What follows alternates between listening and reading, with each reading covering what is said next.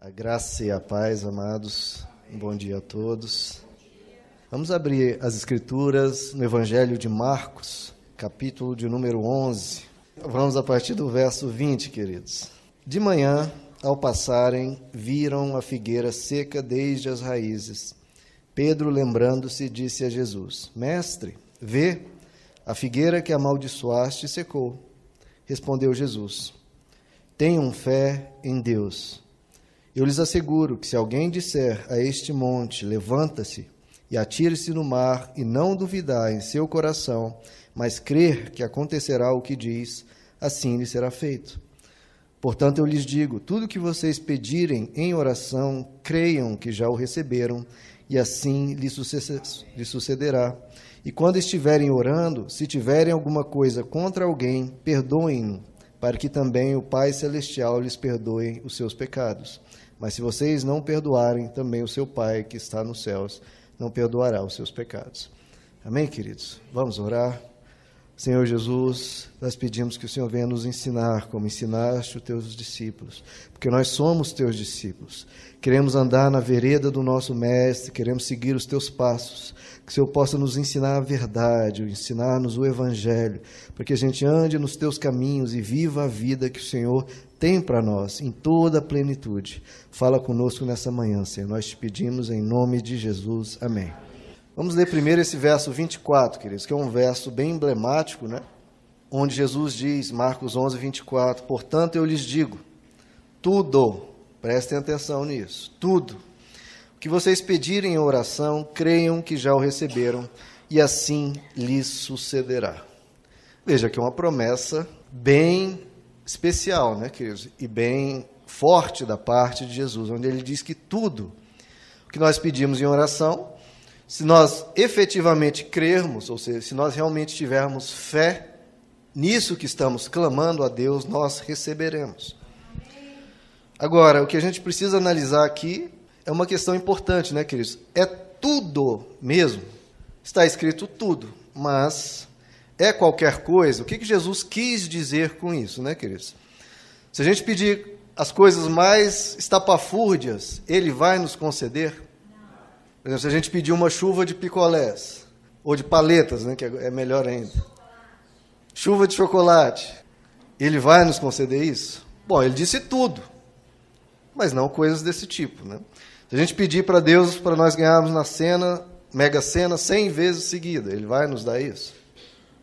É problemático, quem, quem até assistiu o, o filme Todo Poderoso, com Jim Carrey, ele vira Deus e ele fala: Não, eu vou conceder todos os pedidos que as pessoas quiserem. Ele criou um computador, ele era Deus, Deus, Deus saiu de férias, entre aspas, no filme, e deu o poder de Deus para o Jim Carrey. Aí ele falou, aí ele começou a ouvir voz para todo lado na cabeça dele, as orações das pessoas. Vê aquele tanto de voz, ele, meu Deus, vou ficar louco esse tanto de voz. Vou fazer o seguinte, vou transformar essas orações em e-mails. Ele criou um computador lá e as orações chegavam em número de e-mails. Aí, ótimo, eu vou ler o primeiro e-mail. Aí leu, ah, tá bom, eu concedo essa oração, concedo essa, e foi lendo. Aí ele, depois de uns cinco minutos respondendo a oração, ele foi ver a caixa de e-mail dele. Tinha 100 mil e-mails para ler. Nesses cinco minutos, aí ele olhou assim e já tinha 150 mil, 200 mil. Meu Deus, como é que eu vou ler esse tanto de e-mail, tanto de oração que está chegando? Aí falou, quer saber? Eu vou fazer de um jeito mais fácil. vou dizer sim para todos. Apertou um botão sim para tudo. Aí quando ele saiu de fora, o mundo estava uma catástrofe. Né? É, Mega Sena, todo mundo tinha ganho na Mega Sena, e a gente sabe, Mega Sena, o, o valor é dividido. Né? Então foi todo mundo lá na lotérica receber, porque tinha ganho, e cada um ganhou um real. Não pagava nem o bilhete, né? porque todo mundo tinha ganho no negócio. E o mundo estava um caos, porque tinha concedido todos os pedidos. Então não é tudo, isso que a gente tem que ver. Por exemplo, ah, se eu orar para Deus, para eu ser o presidente dos Estados Unidos, Vão ter que mudar a legislação lá para um estrangeiro poder vencer a eleição. É, se eu orar a Deus para eu poder voar batendo os braços, ou pedir a Deus crendo com fé para eu ter 20 anos de novo. Isso é uma maravilha, né, queridos? Mas então esse tudo aqui é um pouco relativo, né, queridos? A gente tem que ver o que, que Jesus quis dizer com isso. Então, quando você ler, quando você estudar um versículo da Bíblia, ou quando alguém lhe apresentar um versículo da Bíblia, você tem que ter um certo cuidado, né, querido, de não pegar a coisa de uma forma extremamente literal. Você vai ter que analisar o que Jesus quis dizer com isso. Por que, eu digo isso, queridos? Por exemplo, em Mateus capítulo 4, um texto, um texto extremamente famoso das Escrituras, mas as pessoas esquecem de aplicar isso na vida. Em Mateus 4, na tentação de Jesus, Satanás cita a Bíblia para Jesus e fala: Olha, está escrito, Jesus. Não é possível, você não crê na, nas Escrituras? Está escrito aqui no Salmo 91 que Deus dará ordem aos seus anjos a teu respeito, para te guardares. Então, pula do pináculo do templo que um anjo vai te segurar nas mãos. Você pode pular, Jesus, pode pular do prédio. Ou seja, Satanás usando a Bíblia para induzir Jesus a se matar. Então veja que é algo sério. O próprio Satanás cita a Bíblia. A gente sabe que inúmeras heresias vieram de análises absurdas do que está escrito. Então a gente tem que ter cuidado com esse tudo. Então não aceite de forma automática. Não aceite sem analisar, sem questionar, só porque alguém está citando. Você vai ter que ver o que quis se dizer com aquilo. Não aceite, principalmente se soar estranho. Peraí, tem alguma coisa aqui que está um pouco não faz muito sentido. Por exemplo, a gente pensou um pouquinho nesse tudo e a gente já viu que não é tudo. Porque senão o mundo ia ser um pouco estranho, né? E a gente ia ver pessoas voando por aí, ia ver gente pedindo coisas contrárias uma a outra, um pedindo uma coisa, outro pedindo outra, fica uma confusão. Tem uma história de um, de um pastor, de um líder, que estava em viagem, viagem com outro companheiro, com outro pastor, e ele começou a passar mal. Começou a passar mal, com febre, passando muito mal. E o outro amigo passou dizendo para ele: Olha, toma um remédio, vamos no hospital. Ele falou: Não, não, não. Porque Jesus diz que tudo que eu pedir em oração eu vou receber. Se eu creio, eu creio. Aí ele começou né, a determinar, decretar, declarar aquilo lá, eu sou, eu sou curado, eu sou, tenho perfeita saúde, ficou decretando isso. E outro pastor, vamos para o hospital, você está passando mal, Deus te deu os remédios, Deus fez os, deu a medicina ao ser humano. Não, porque se eu tomar remédio é falta de fé. O que, que aconteceu? Aquele pastor desmaiou, passando extremamente mal, foi levado ao hospital às pressas. Graças a Deus que ele desmaiou, né? E no hospital ele teve que ser medicado com urgência e ele quase faleceu. Foi por muito pouco que ele não morreu. Se tivesse demorado mais um pouquinho ele a desmaiar, é, não haveria mais tempo hábil para ele se recuperar. Então veja, queridos, essas questões teológicas, elas não são irrelevantes, muito menos inofensivas. Aquela pessoa quase morreu.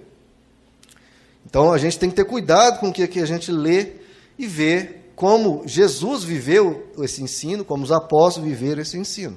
Existe um, um, filme, não sei se vocês assistiram ele, não é um filme muito famoso, pelo contrário, até meio desconhecido, acho que é do final dos anos 80, onde é, o filme explorava essa questão do, do, nome de Deus. Né? Que o nome de Deus, lá do hebraico, é, são quatro consoantes, Y, H, W, H que a pronúncia exata a gente não sabe, ela se perdeu com o tempo. É, a maioria fala Yahvé, alguns falam Jeová. Jeová é quase certo que não é essa pronúncia exata. A mais próxima que a gente tem a ideia é Yahvé. Mas nesse filme se explorava isso, que quem descobrisse a pronúncia correta teria o poder de dar ordens a Deus e Deus ser obrigado a cumprir. Porque a pessoa descobriu o nome de Deus e com esse nome teria o poder de fazer o que quiser. E semelhantemente, queridos, a, a, esse, a esse filme, as pessoas às vezes têm essa ideia, que o nome de Jesus é uma palavra mágica que você aplica essa palavra a um desejo seu e Deus é obrigado a cumprir exatamente aquilo, como se você tivesse o poder de dar ordens e Deus fosse obrigado a obedecer como um servo fiel a você. Então, usa-se o nome de Jesus como uma palavra mágica. Jesus às vezes se torna como o gênio da lâmpada. Você pega a lâmpada, esfrega três vezes, esfrega, esfrega, e aí você pode fazer três pedidos, sejam eles quais for. E o gênio da lâmpada ou Jesus tem que atender. Então o que Jesus quis dizer com isso? Tudo o que pedires em oração, será que é qualquer coisa? Nós já citamos alguns exemplos, tem alguns mais graves.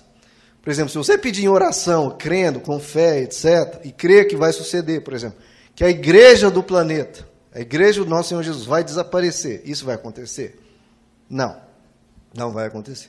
Ou se você pedir em oração crendo que Deus vai deixar de existir agora, isso vai acontecer? Não. Então não é tudo, como eu estou falando. É, você tem que parar e pensar um pouco. Se Deus fizesse de tudo, fizesse tudo, inverte-se né, a realidade. É Deus que passa a ser o servo e nós passamos a ser Deus. Então, é claro que não é qualquer coisa.